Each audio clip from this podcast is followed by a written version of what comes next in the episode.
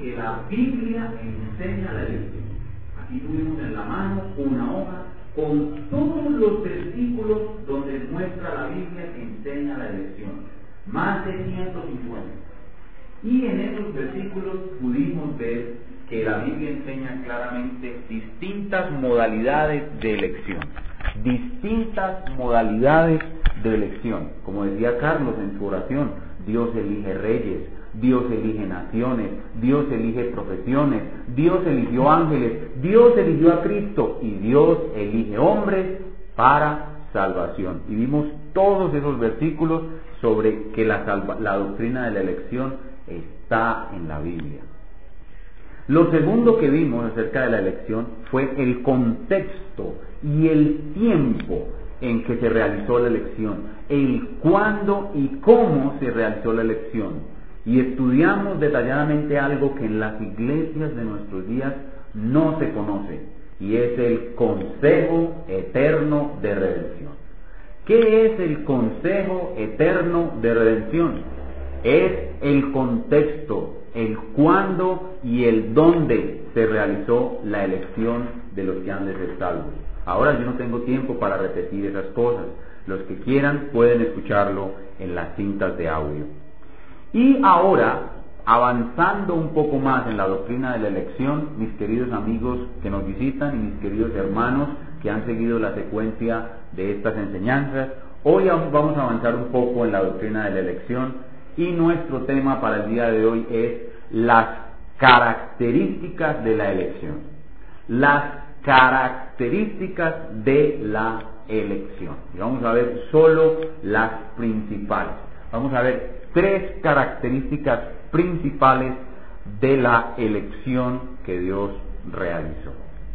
Veremos tres características. La primera es su incondicionalidad.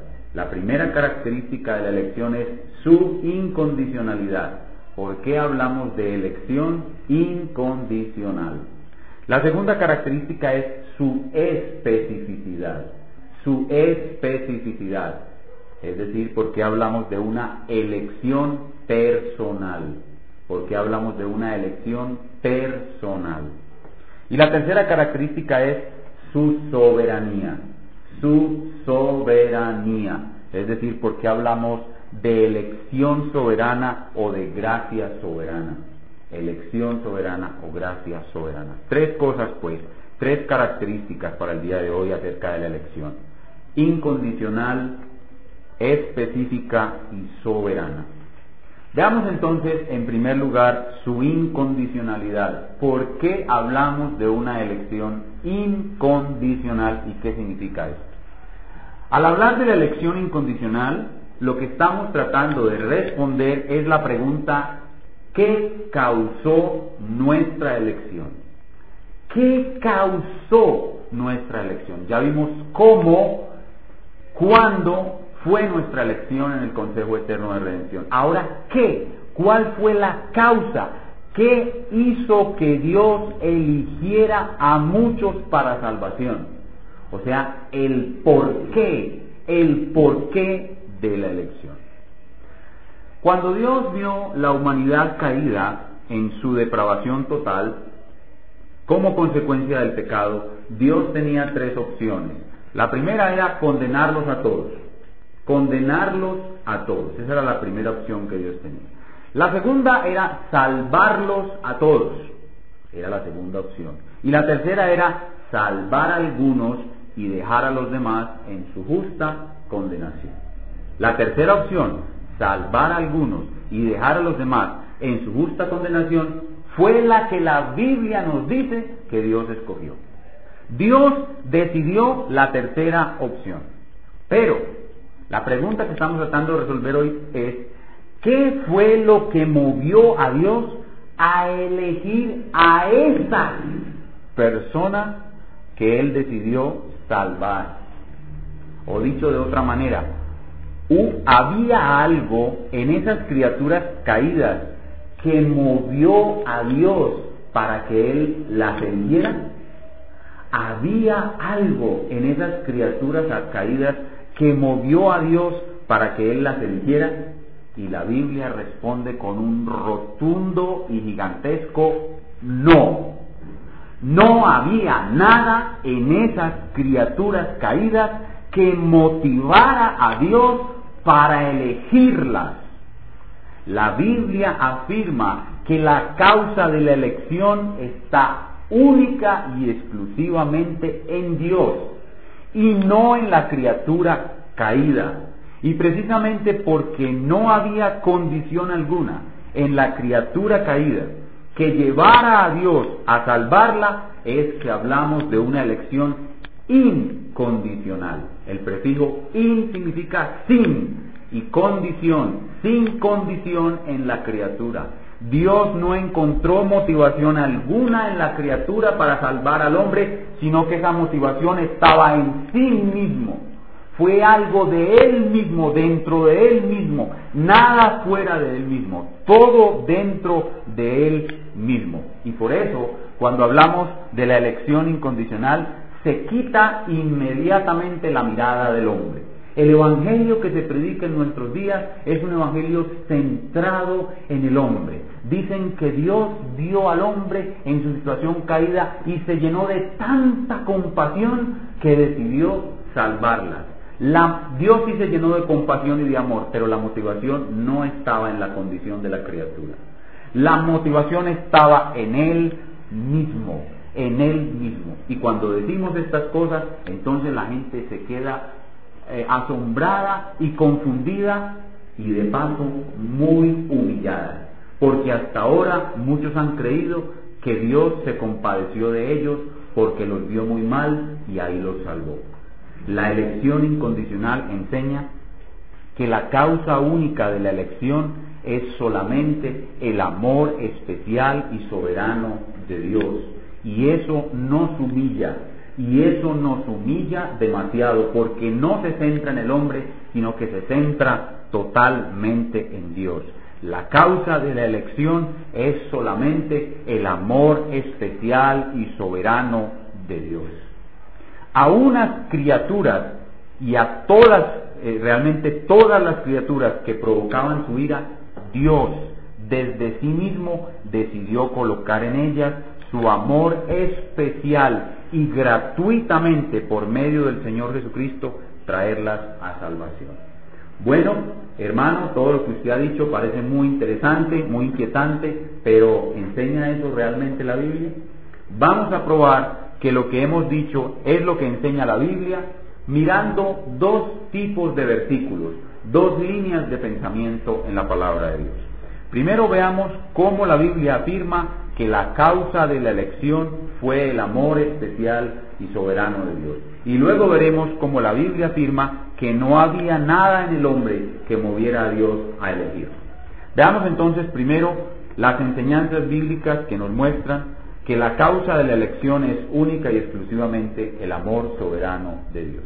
Vayamos al libro de los Efesios, la carta a los Efesios, en su capítulo 1 un texto muy claro y clave en este tema. Efesios 1 del 3 al 6. Efesios 1 del 3 al 6. Dice la palabra de Dios. Bendito sea el Dios y Padre de nuestro Señor Jesucristo que nos bendijo con toda espiritual, con toda bendición espiritual en los lugares celestiales en Cristo. Ahí hay una mención de nuevo al Consejo Eterno de Redención. Ahora noten, según nos escogió en Él, es decir, en Cristo, uniéndonos a Cristo, antes de la fundación del mundo, para que fuésemos santos y sin mancha delante de Él. Y ahora noten la causa de nuestra elección.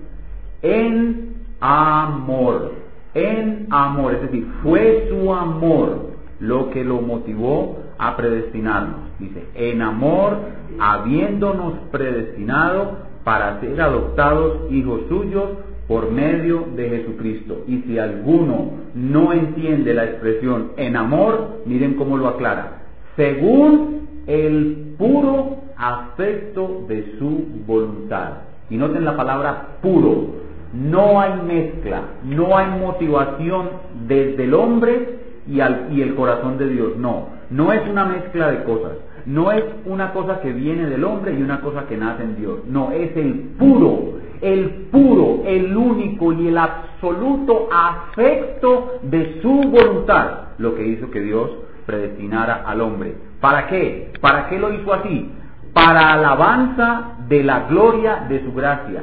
Si hubiera algo en el hombre que hubiera hecho a Dios motivarlo, no podría decir el texto como veremos ahora, para alabanza de la gloria de su gracia. Es solo su gracia, solo su gracia lo que motiva a Dios a salvar a las personas, con la cual nos hizo aceptos en el amado. Este texto es demasiado claro, pero hermano, ¿hay un solo texto en la Biblia que dice esto? No hay muchos. Veamos otro.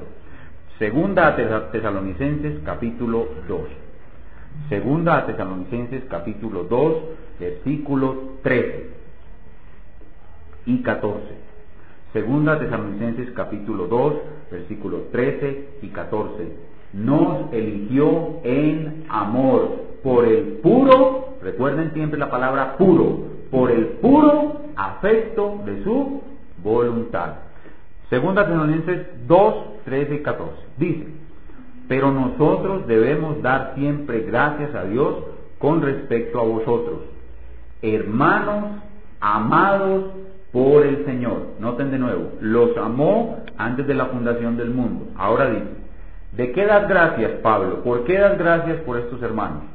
Porque Dios los haya escogido desde el principio para salvación, de nuevo el consejo eterno, mediante la santificación por el Espíritu y la fe en la verdad, a lo cual os llamó mediante nuestro Evangelio para alcanzar la gloria de nuestro Señor Jesucristo. Ahora noten una secuencia.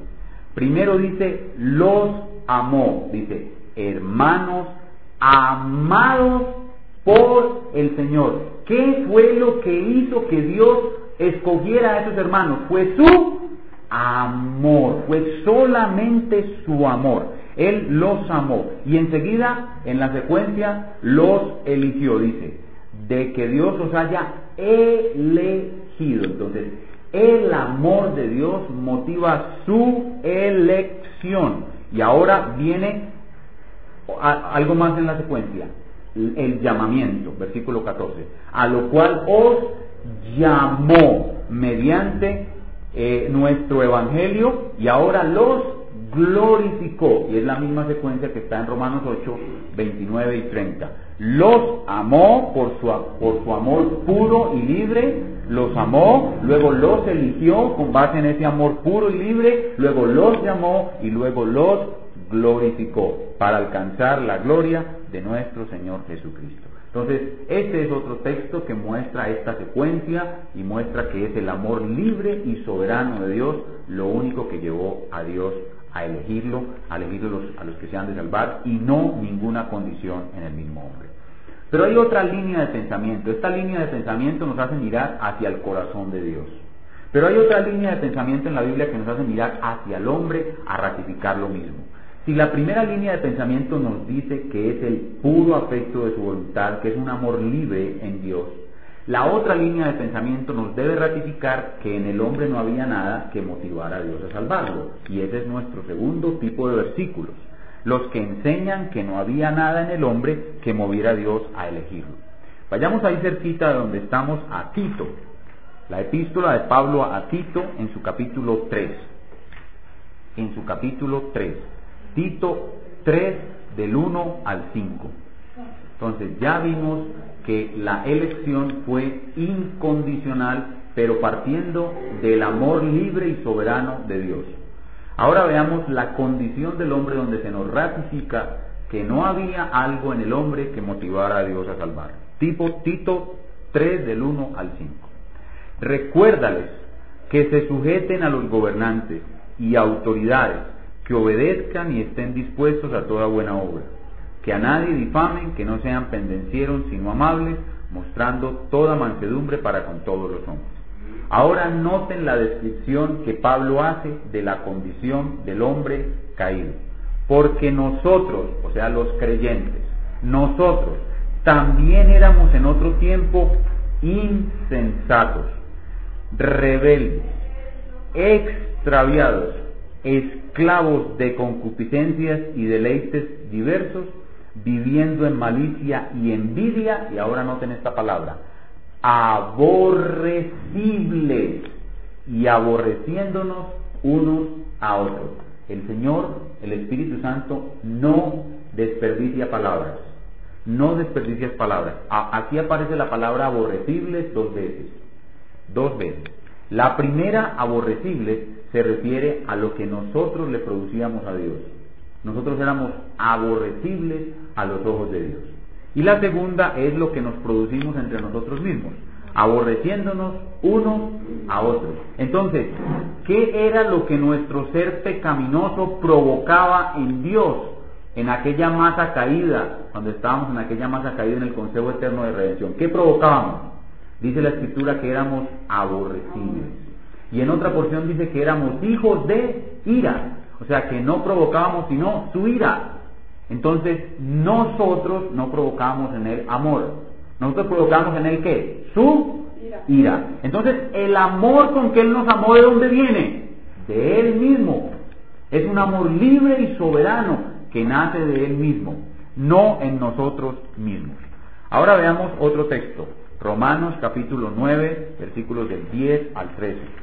Este texto ya lo hemos revisado muchas veces durante esta serie, pero es bueno que lo notemos de nuevo por la claridad con que este texto trata el asunto que estamos mostrando, el punto que estamos haciendo. Romanos 9, del 10 al 13. Miren cómo dice de nuevo la situación de los gemelos Jacob y Esaú. Y no solo esto, sino también cuando Rebeca concibió de uno de Isaac nuestro padre, pues no habían aún nacido, y noten, ni habían aún hecho bien ni mal, para que el propósito de Dios conforme a la elección permaneciese, o sea que el propósito de Dios fue solo en la elección, había un propósito en la elección, en la elección, no había nada en estos dos hombres que motivara a Dios a salvarlos, no por las obras, sino por el que llama, o sea, no por las obras, no por nada que ellos eran o hicieran, sino porque, sino por la elección, sino por el que llama, es por la libre gracia de Dios. Entonces se le dijo a Rebeca, eh, el mayor servirá al menor, como está escrito, a Jacob amé. ¿Y por qué amaste a Jacob? ¿Había algo en Jacob para lo que lo amaras? No,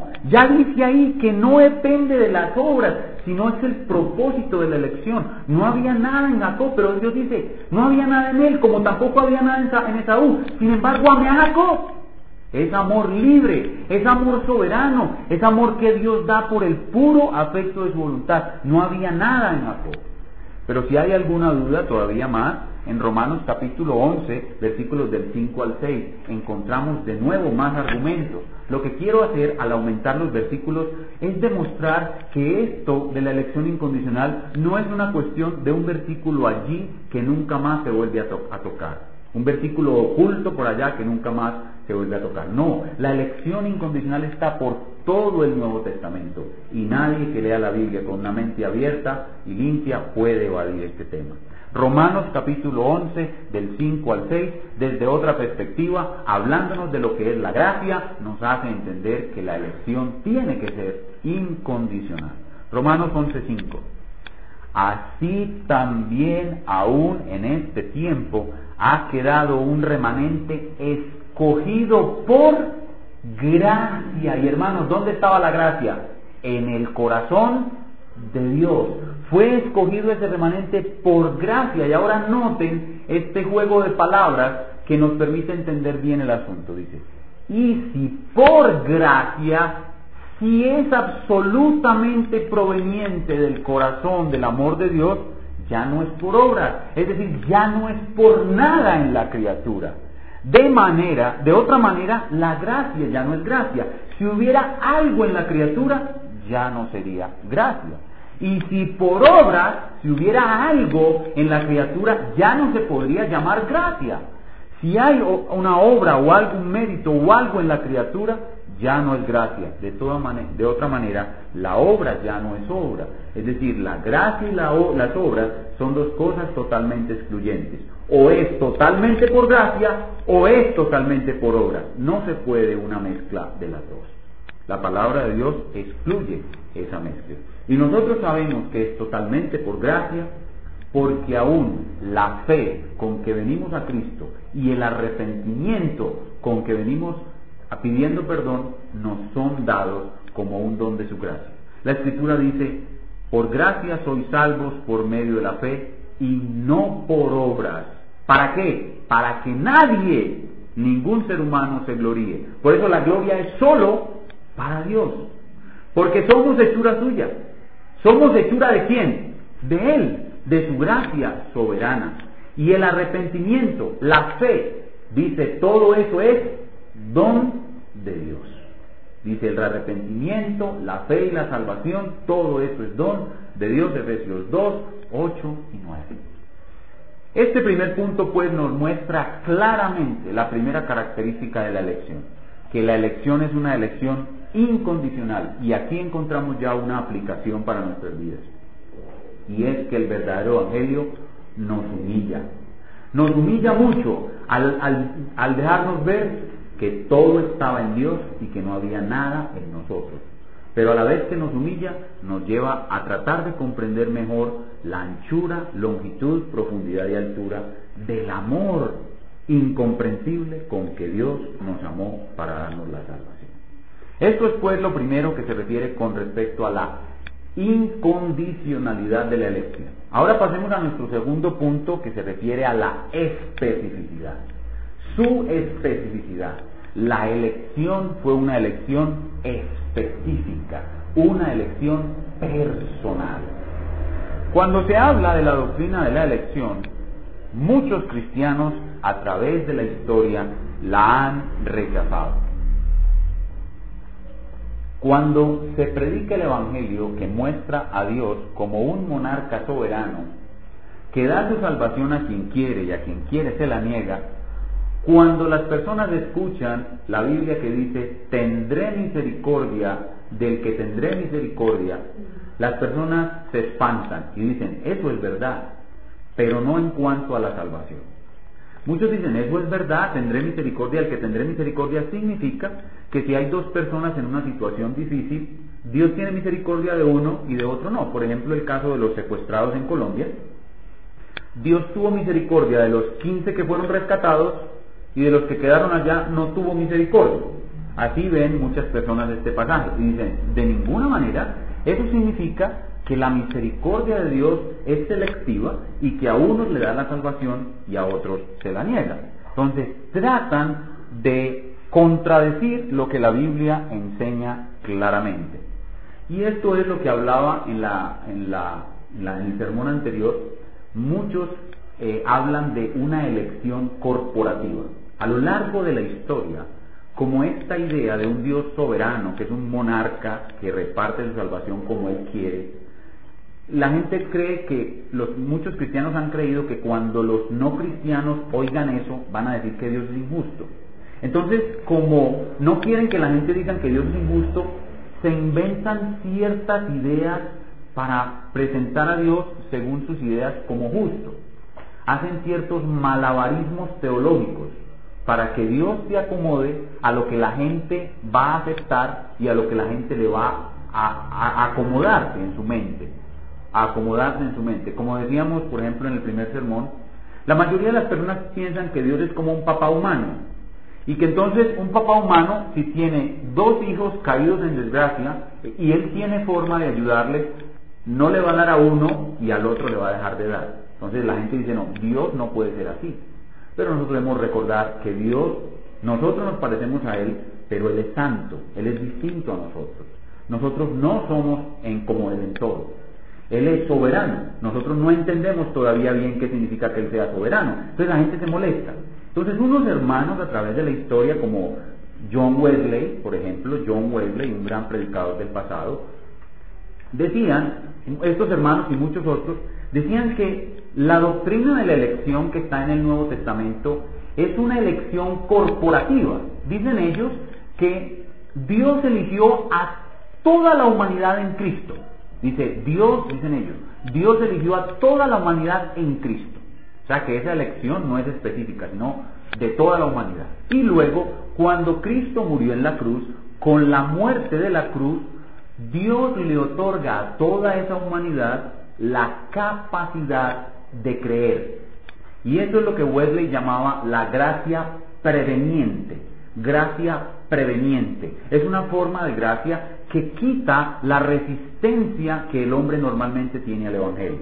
Entonces, según Wesley, Dios eligió a todos, Cristo murió para darle la gracia preveniente a todos y ya queda en la mano de cada uno, en la decisión de cada uno, en el libre albedrío de cada uno, el decidir si creen en Cristo o no. Entonces, cuando esas personas creen en Cristo y vienen a Cristo, entonces ya ellos forman el cuerpo de los elegidos. ¿Sí entendieron?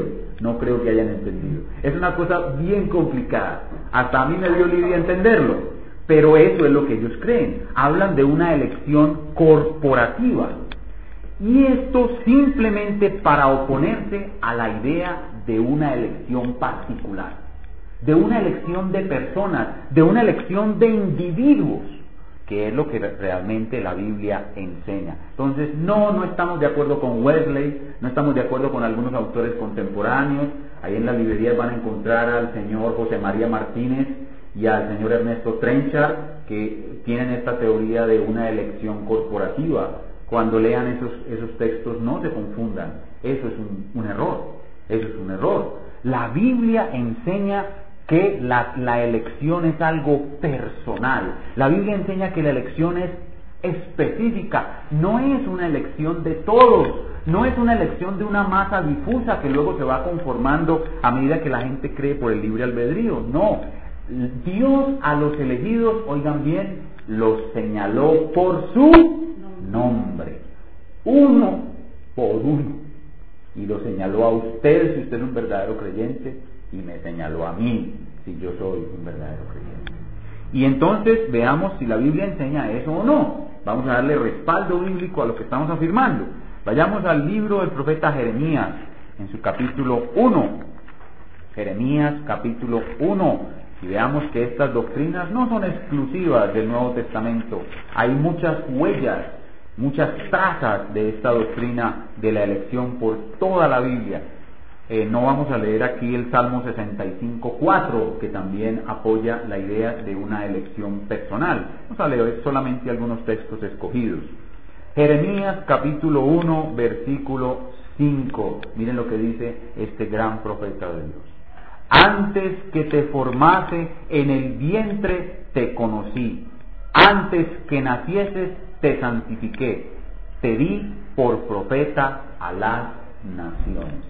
Ustedes pueden ver ahí que Dios conocía a Jeremías por su nombre y lo formó en el vientre de su madre y lo santificó. Y nosotros sabemos que cuando ocurrió la santificación de Jeremías, en el Consejo Eterno de Redención y lo dio por profeta a las naciones. Pero ahora veamos con qué clase de amor fue que Dios amó a Jeremías. Jeremías 31, 3. Jeremías 31, 3. Jeremías 31, 3. Noten cómo el amor de Dios se posó sobre Jeremías. ¿Y qué tipo de amor es ese que Dios le dio a Jeremías? un amor específico, un amor particular que lo señaló, lo señaló a él como profeta a las naciones. ¿Y qué tipo de amor es ese? 31.3 dice, Jehová se manifestó a mí hace ya mucho tiempo, diciendo, con amor eterno te he amado, por tanto te prolongué mi misericordia. Con amor eterno te he amado, por tanto te prolongué mi misericordia. Ahí ven ustedes claramente que el amor de Dios, el amor eterno de Dios, se posó específicamente sobre la persona de Jeremías. Ahora vamos al Nuevo Testamento, de nuevo a Romanos capítulo 9. que es un texto vital en la exposición del verdadero Evangelio. Romanos capítulo 9. Un texto que muchos evaden y dicen, no, ahora no entendemos Romanos 9, dejémoslo para más tarde. Y así pasan toda la vida sin poder entender Romanos 9 porque le tienen miedo. Pero nosotros sabemos que el corazón del Evangelio de la Gracia es Romanos 9. Romanos capítulo 9, ahora veamos el versículo 18 para ver si es cierto o no lo que dice Wesley, lo que dice Martínez, lo que dice Trenchard. Si Dios habla de una elección difusa de todos en Cristo o de un cuerpo no definido, veamos Romanos 9, 18, dice, de manera, de, de manera que de quien quiere, y eso no puede hacer alusión sino a individuos, de quien quiere, tiene misericordia. Y al que quiere, y de nuevo la partícula al se refiere a un individuo, al que quiere endurecer, endurece. Pero aún más claro, versículo 21, o una figura, el apóstol Pablo ilustra esto por medio de una figura, o no tiene potestad el alfarero sobre el barro para hacer de una masa un vaso, uno, un vaso para honra y otro para deshonra. No está hablando de personas, no está hablando de individuos, no está hablando de individuos específicamente de un vaso y de otro vaso. No, hermanos, ahí no hay una masa difusa que se va consolidando con el, con el uso del libre albedrío. No, la elección es específica, la elección es personal. Pero hay otra forma de probarlo en la Santa Escritura y es el libro de Apocalipsis, en su capítulo 13, nos permite por medio de otra figura entender que esta elección es personal. Apocalipsis capítulo 13, versículo 8. Apocalipsis 13, 8. Dice la palabra de Dios. Y la adoraron a la bestia todos los moradores de la tierra cuyos nombres, cuyos nombres no estaban escritos en el libro de la vida. ¿Eso qué significa? Que el nombre de muchos sí fue escrito en el libro de la vida. El nombre de muchos no fue escrito y el nombre de muchos sí fue escrito en el libro de la vida del Cordero. Aún más, capítulo 17, versículo 8, tocando el mismo tema. Capítulo 17, versículo 8 dice, la bestia que has visto era y no es, y está para subir del abismo e ir a perdición, y los moradores de la tierra, aquellos cuyos nombres, cuyos nombres no están escritos en el libro de la vida, se asombraron viendo la bestia que era y no es y será. De nuevo lo mismo, hace énfasis de unos que fueron escritos por sus nombres en el libro de la vida y otros que no fueron escritos por sus nombres en el libro de la salvación. Entonces, no hay lugar a dudas, hermanos, no podemos aceptar esas doctrinas confusas de una elección corporativa, de una elección no definida. Antes, al contrario, declaramos con la Escritura que la elección de Dios es personal, es específica. Antes que me formara dentro del vientre de su madre, dice Jeremías, de mi madre, me llamaste, me escogiste, a él y no a otro. Es una elección totalmente específica. ¿Qué hemos visto entonces hasta aquí? Dos de las características principales de la elección que enseña la Biblia. La primera es su incondicionalidad y la segunda es su especificidad, es personal. Y ahora veamos una tercera sobre la cual ya hemos dicho mucho y por tanto no nos demoraremos más que resaltando un pequeño detalle. Y es la soberanía de la elección. La elección es una elección soberana, ya lo hemos dicho. Ya lo hemos dicho en el transcurso del, sermón. Ya hemos visto versículos suficientes que proclaman que la elección es un acto soberano en Dios.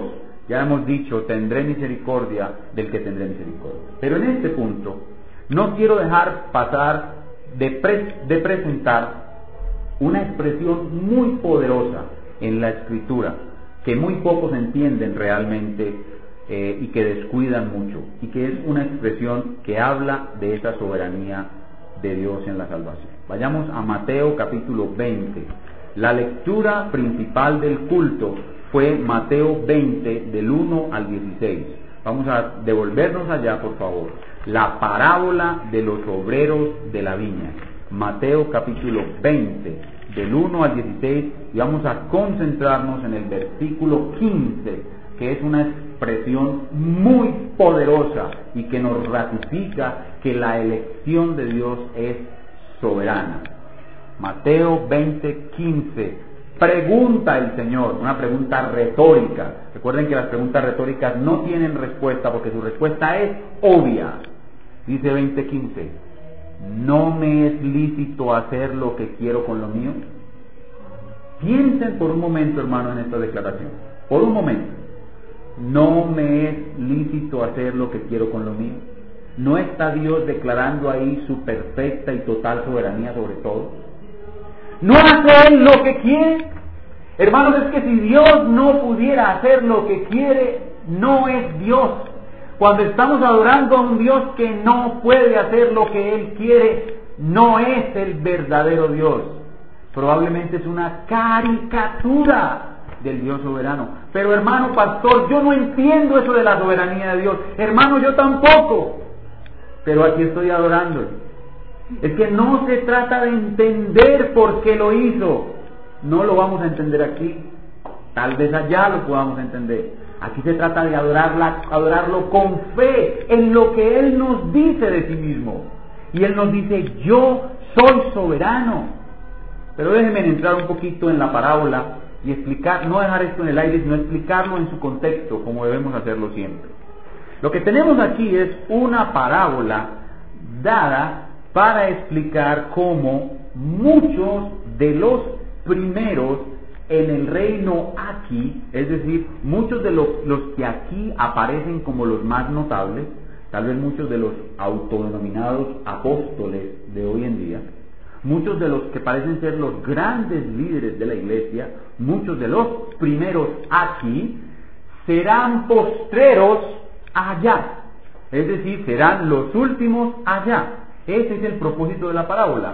En 19.30, Señor le está diciendo a Pedro, pero muchos primeros serán postreros. Y ahora para explicarle a Pedro cómo es que los primeros serán postreros, da esta parábola.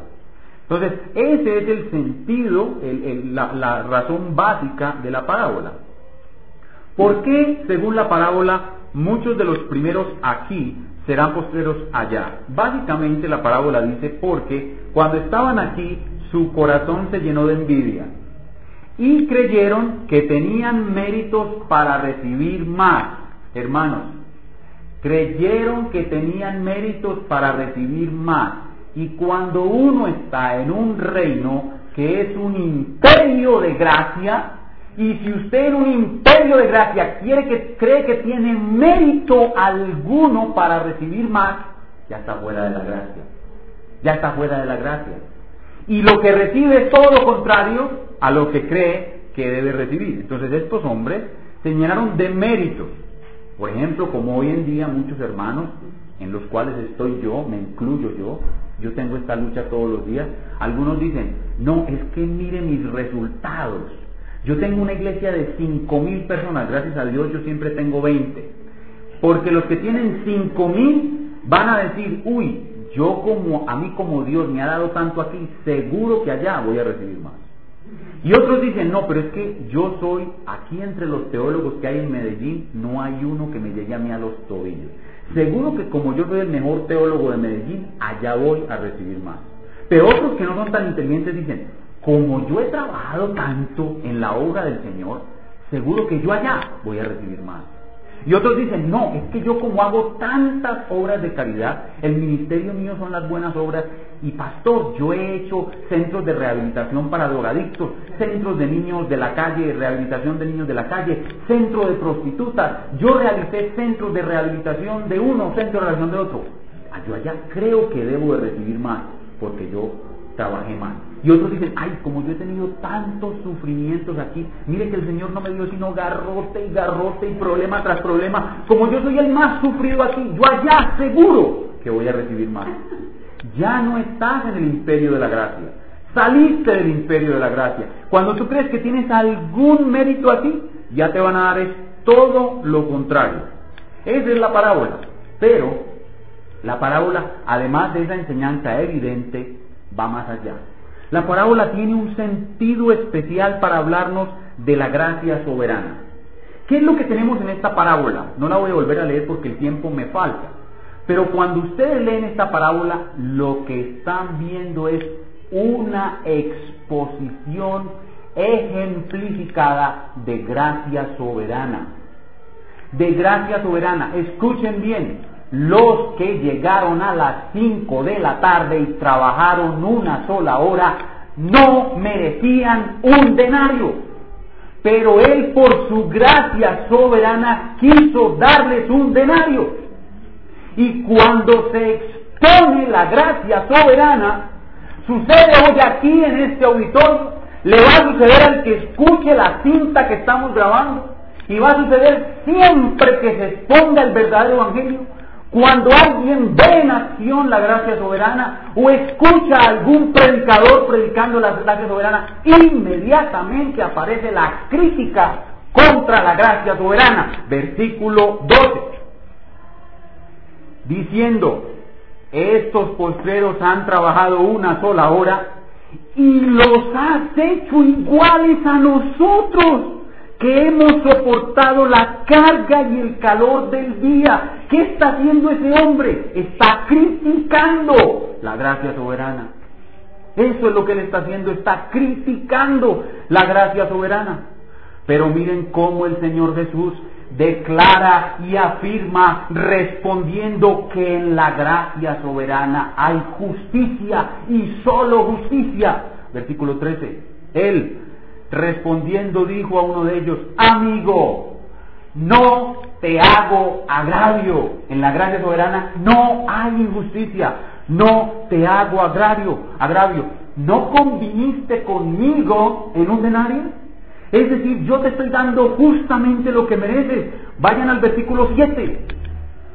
Le dijeron, porque nadie nos ha contratado. Él les dijo, y también vosotros a la viña y recibiréis qué? Lo que es justo. Vayan al versículo 4. Y les dijo, y también vosotros a mi viña y se os dará lo que es justo. Hermanos, en la gracia soberana no hay injusticia. ¿Y quién lo dice? Cristo mismo. Entonces lo que ustedes ven aquí en primer lugar es la crítica a la gracia soberana. Lo que ven en segundo lugar es la defensa de la gracia soberana que el Señor hace. Y en tercer lugar, su reafirmación con una declaración contundente de que el Dios verdadero es un Dios que da su gracia soberana. Versículo 14. Toma lo que es tuyo y vete, pero a partir de ese punto y coma. Pero ese pero indica que él está rebatiendo la acusación contra la, contra la gracia soberana. Pero quiero, y ahí está la soberanía, quiero dar a este postrero como a ti. Quiero. Noten bien la soberanía de Dios ahí. Quiero. Dios es soberano. Quiero dar a este postrero como a ti. Hermanos, cuando nosotros estábamos allá en la masa caída en la mente de Dios, Él quiso salvarte. Punto. Quiso salvarte. Quiero dar a este postrero como a ti. Y ahora viene la pregunta retórica, que es la gran reafirmación de su gracia soberana. ¿No me es lícito hacer a mí, que soy Dios, lo que quiero con lo mío? Y ahora, o tienes tu envidia porque yo soy bueno, tienes tu envidia porque yo soy bueno, ¿saben qué le molesta? ¿Qué es lo que hace que los, hermanos no acepten la gracia soberana? Creen que Dios sería más bueno si salvara a todos. Pero Dios no es menos bueno porque no salvó a todos. Dios no es menos bueno porque reparte su gracia soberanamente. Dios es bueno eternamente. Dios es bueno infinitamente. Pero pastor, eso no encaja con mi mente, hermano, con la mía tampoco. Es que no es en tu mente que lo tienes que entender, es lo que está en la escritura. Dios no es menos bueno por dar a unos y a otros no dar. Dios es eterna e infinitamente bueno. Dios no puede ser ni más bueno ni menos bueno. Dios es bueno. Y esto es lo que está diciendo aquí la escritura. Que su bondad es soberana. Su bondad es soberana. Hermanos, este texto de la parábola de los obreros de la viña es extraordinario, texto poderoso. Esa palabra queda en sus mentes, hermanos. ¿No me es lícito hacer lo que quiero con lo mío? Es, por supuesto, Padre.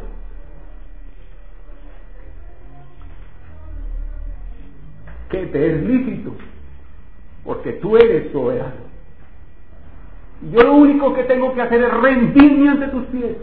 Y no preguntar por qué no elegiste a otros, sino por qué me elegiste a mí. Eso es lo que yo tengo que preguntar. Humillarme. Hermanos, la palabra de Dios bien tratada exalta tremendamente a Dios y humilla tremendamente al hombre. Y eso es lo que espero que haya hecho este mensaje en vuestras vidas. ¿Qué hemos visto entonces en el día de hoy? Hemos visto tres cosas. Con respecto a la elección, sus características principales son, primero, que ella es incondicional, espero que ya todos puedan entender y defender esto. Segundo, que ella es personal o específica. Y tercero, con toda la fuerza que ella es soberana. La gracia de Dios es soberana. La elección de Dios es soberana porque Él es soberano. Y ahora, hermanos, terminemos trayendo de este mensaje algunas palabras de aplicación para nuestras vidas. En primer lugar, apliquemos estas palabras a nosotros los cristianos. ¿Qué debe ocurrir en nosotros de una manera práctica cuando entendemos la soberanía de Dios en la elección? Hermanos, debe haber en ustedes y en mí, como dice el autor John Piper, un gozo soberano. Debe haber en nosotros un gozo soberano.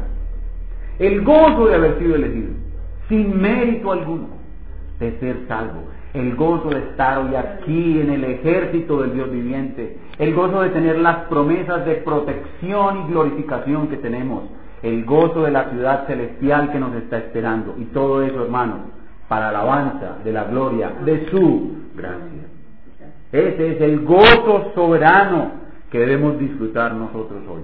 Y ese gozo nos lleva a qué? En segundo lugar, a la suprema exaltación de la soberanía de Dios la característica fundamental de una iglesia reformada es que ella se centra, está centrada, como lo está toda la Biblia, y en especial el libro de Apocalipsis, en la soberanía de Dios.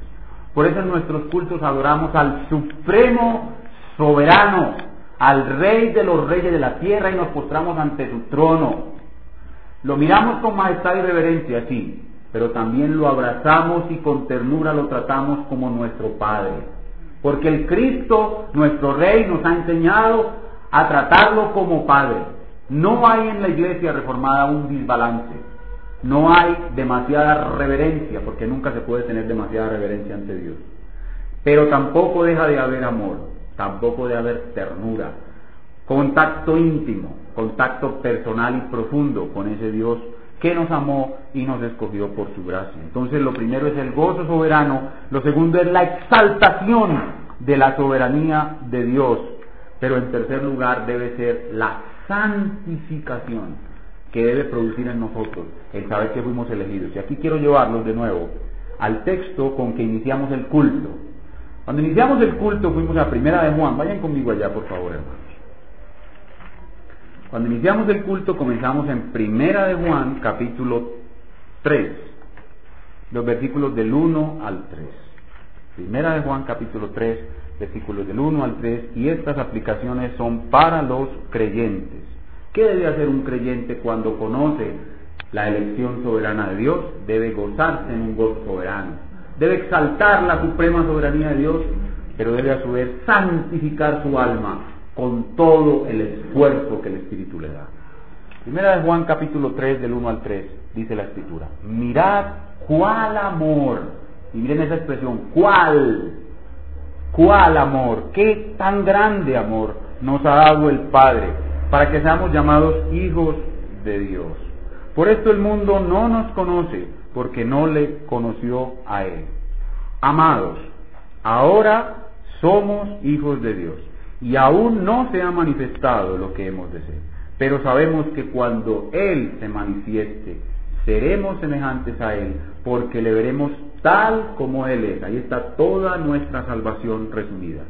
Tres, y todo aquel que tiene esta esperanza, esta promesa en sí, se purifica a sí mismo, así también como Él es puro. Una de las grandes acusaciones que tienen los enemigos de la elección soberana contra las doctrinas de la reforma es que inducen a la negligencia en la vida de santidad. Totalmente falso y totalmente contrario. Mientras más conoces al Dios que te salvó, más quieres parecerte a Él y más te esfuerzas en santificarte. Ahora cerremos con unas pocas palabras para las personas que están aquí que no son creyentes o para los que puedan escuchar luego esta grabación. A los no cristianos les decimos, a pesar de que la elección de Dios es soberana y nadie puede saber quién es un elegido antes de llegar a Cristo, usted debe esforzarse por entrar por la puerta estrecha. Lo que usted no debe hacer, amigo, es tratar de buscar si usted es un elegido o no. Ese no es el propósito de la Biblia. La Biblia lo llama principalmente al arrepentimiento. Al arrepentimiento y a entrar por la puerta estrecha. En una ocasión, caminando el Señor Jesucristo por las aldeas de Jerusalén, como relata Lucas 13, del 22 al 24, una persona se acercó a Jesús y le preguntó, ¿son muchos los, que, los que se salvan? Preguntó, perdón, ¿son pocos los, los que se salvan? Preguntó aquella persona. ¿Son pocos los que se salvan? Y el Señor que le respondió, mira, pues realmente son pocos. No, eso no fue lo que le respondió. ¿Qué le respondió el Señor? Le dijo, esfuérzate a entrar por la puerta estrecha. El tema de la elección no es el tema a tratar en la puerta del reino de Dios. El tema de la elección no lo vamos a tratar en la puerta del reino de Dios. El tema de la elección es para tratarlo adentro, cuando ya estamos adentro. A nuestros amigos que nos visitan y a los que escuchan este mensaje, el llamado es arrepiéntase, crea en Jesucristo, entre por la puerta estrecha. Y después de que pase la puerta, usted se va a dar cuenta si eso no es un elegido. En la puerta del reino de Dios hay un aviso en la parte alta que dice, arrepiéntete y cree en Jesucristo y serás salvo. Eso es lo que usted necesita ver. Apenas pase la puerta, en el otro lado de la puerta va, va a haber un aviso que dice, estás aquí porque fuiste elegido. Estás aquí porque fuiste elegido. Y eso es lo que tienen que saber nuestros amigos que nos visitan y que nos escuchan. Amigo, cree en Jesucristo y serás salvo. Arrepiéntete de tu pecado y recibirás el perdón absoluto de nuestro Dios. Y te gozarás en las dichas del gozo soberano, el gozo de conocer al Dios vivo y verdadero. Hermanos, que Dios use este mensaje en nuestros corazones para continuar dándonos ese conocimiento precioso de la gloria de nuestro gran Dios y que nos fortalezca para seguir adelante en pos de Él con un corazón perfecto y a los amigos que no le conocen que los traiga a salvación, otorgándoles el arrepentimiento y la fe. Pongámonos en pie y oremos a nuestro Dios para que el Espíritu de Dios aplique estas palabras en nuestros corazones. Inclinemos nuestro rostro y oremos.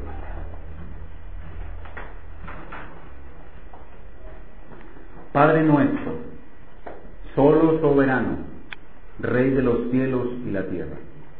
Te damos muchísimas gracias por este culto de adoración. Gracias por el tiempo que nos has dado en tu presencia, Señor. Realmente hoy estuviste caminando en medio de nosotros. Tu luz resplandeció delante de nosotros. Vimos hoy tu gloria. Vimos la gloria de tu rostro, Señor.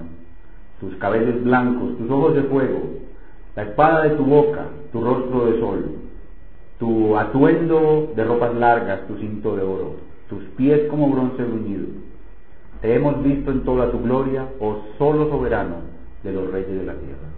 Y hemos visto particularmente la forma como nos salvaste por medio de la elección incondicional. Ahora entendemos qué es una elección incondicional y cómo realmente esto es lo que debemos creer. Y cómo fue una elección específica. Padre, Tú pusiste tu mano sobre mi hombro cuando yo estaba caído y perdido, sin ni siquiera buscarte a ti. Tú pusiste tu mano sobre mi hombro, me diste vida y me fortaleciste. Y aquí estoy delante de ti adorándote, oh Rey soberano. entendiendo tu majestad, pero también tu infinito amor tierno y precioso que me das a cada momento de mi vida. Lo que quiero hacer, Señor, es corresponder a tu amor, no estar cuestionándote con mi mente. Realmente mi mente, mi razonamiento en esta mañana, en esta tarde, ha quedado muy mal librado. Veo cómo mi mente me extravía de la verdad de Dios. Veo cómo mis razonamientos me impiden ver realmente lo que enseña la Escritura. Y por eso pido, Señor, que por tu Espíritu me ayudes a sujetar mi mente y que ella no tenga ninguna objeción para aquel que dice, no me es lícito hacer lo que quiero con lo mío. Padre, ayúdame a ser sumiso a tu voluntad y sumiso a tu revelación, no pensar más allá de lo que debo pensar.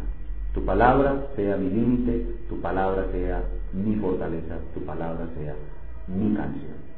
Gracias, Padre bendito, también por las personas que han escuchado este mensaje y en las cuales tú quieres obrar salvación. Gracias, Señor, porque les das arrepentimiento de sus pecados y fe en Jesucristo. Y les haces entrar por la puerta estrecha, porque eso es lo que ellos necesitan ahora, entrar por la puerta estrecha. Luego les hablarás, Señor, luego te sentarás con ellos a pastorearlos suavemente y hacerles entender las maravillas de tu elección. Pero ahora, Señor, te pedimos les des arrepentimiento y fe. De una manera especial oramos por los jóvenes que están aquí y no te conocen, y por las personas que no te conocen y que van a escuchar este mensaje. Concede tu salvación. Gracias, Padre bendito. Te adoramos con todo nuestro corazón y ahora queremos cantarte, cantarte ratificando lo que hemos oído y lo que hemos creído. En el nombre de nuestro Señor Jesucristo. Amén.